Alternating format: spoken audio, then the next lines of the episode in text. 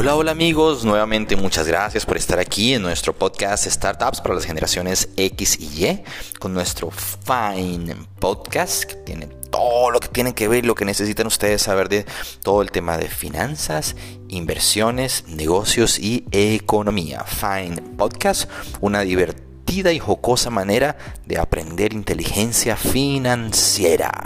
Espero recordarlo para la próxima vez, puesto que me salió en verso. Gracias por estar aquí. Vamos a terminar con el tema de los startups. Ustedes están quedando con un PhD, con un doctorado en el tema de los startups, pero ¿cómo lo crean? Todo ha sonado muy lindo hasta aquí, pero ¿cómo empiezo? Ahí vamos. Bueno, todo está muy bonito y bien explicado, pero ¿cómo creo mi propio startup? Bueno, ahí te van los pasos que debes seguir para poder hacer tu propio startup. Y cualquier información adicional que puedas tener, puedes escribirnos a nuestra página web www.pmkaizen.com o puedes seguirnos en nuestras redes sociales arroba pmleankaizen con Z para acceder a toda la información que necesiten, ¿ok? Incluso videos, cursos, webinar, ebooks y todo lo que necesiten. Ahí vamos.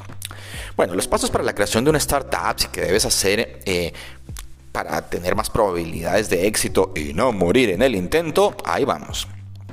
El primero va a ser identificar una industria en la que tú te sientas cómodo, opinando, o incluso donde tengas algo de experiencia o donde puedas ver que hay probabilidad de tener cierto grado de mejora o de optimización. Por ejemplo, la industria de la agricultura, la industria educativa, la industria del comercio nacional o el comercio internacional.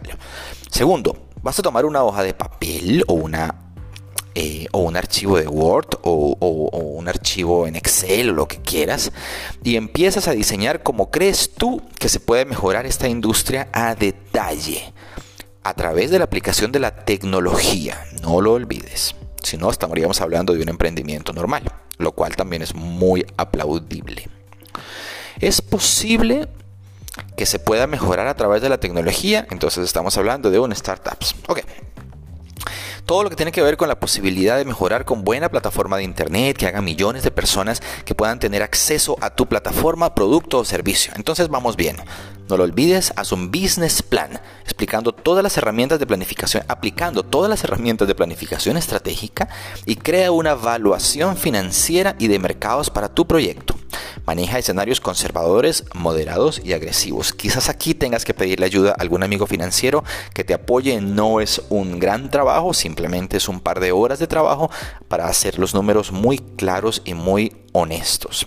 Tercero, vamos a crear un patrón. Esto es un ejemplo o un producto terminado que mostrar o un website que funcione realmente y que explique claramente lo que haces y cómo los clientes obtendrán obtendrán un beneficio diferente. O sea, vas a marcar el valor diferencial de tu producto a través de un producto real que funcione. No olvides que la etapa de planificación ya quedó atrás. Ahora estamos ejecutando. Cuarto, si tienes la posibilidad, empieza a comercializar tu producto, genera ventas y resultados reales. No importa tanto el volumen a este nivel, como si la reacción que tengas ante los comentarios de tus clientes y amigos y aplica las mejoras para acercarte más al producto deseado. Este es el momento de tener algo que mostrar. Recuerda que luego tendrás quizás un par de minutos frente a algunos inversionistas. No lo vayas a estropear, por favor. Quinto, busca uno o varios amigos con capacidades complementarias que aporten algún, algo físico o real al proyecto. Esto sería fundamental para crecer en la primera etapa. Me refiero a quizás algún, algún ingrediente tecnológico o quizás algún ingrediente financiero. Sexto, empieza a mostrar resultados reales y crecimiento sostenido. Inscríbete en rondas de inversión y muestra lo que estás haciendo. No lleves proyectos, no lleves sueños, lleva resultados reales que requieran capital para crecer aún más. Séptimo, tralala, ha llegado el momento. Participa en rondas de inversión, dándole un valor real a tu empresa sobre valores actuales y proyecciones futuras.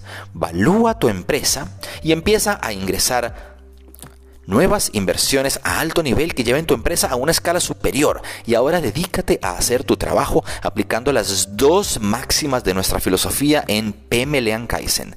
Mucha disciplina y mucha seriedad. Señores, ha llegado el momento de ser serios y constantes.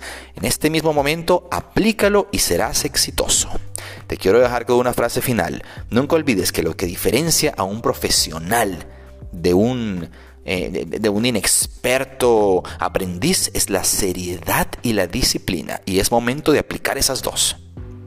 Bueno, de esta manera hemos terminado nuestro podcast Startups para las generaciones X y Y. Han sido tres excelentes podcasts, espero que hayan aprendido mucho y cualquier tema adicional que necesiten, por favor me van a dejar sus comentarios en las redes sociales arroba pmleankaisen o me van a visitar en nuestro website www.pm pmkaisen.com. Lo repito, www.pmkaisen.com. Un abrazo amigos y que estén supremamente bien.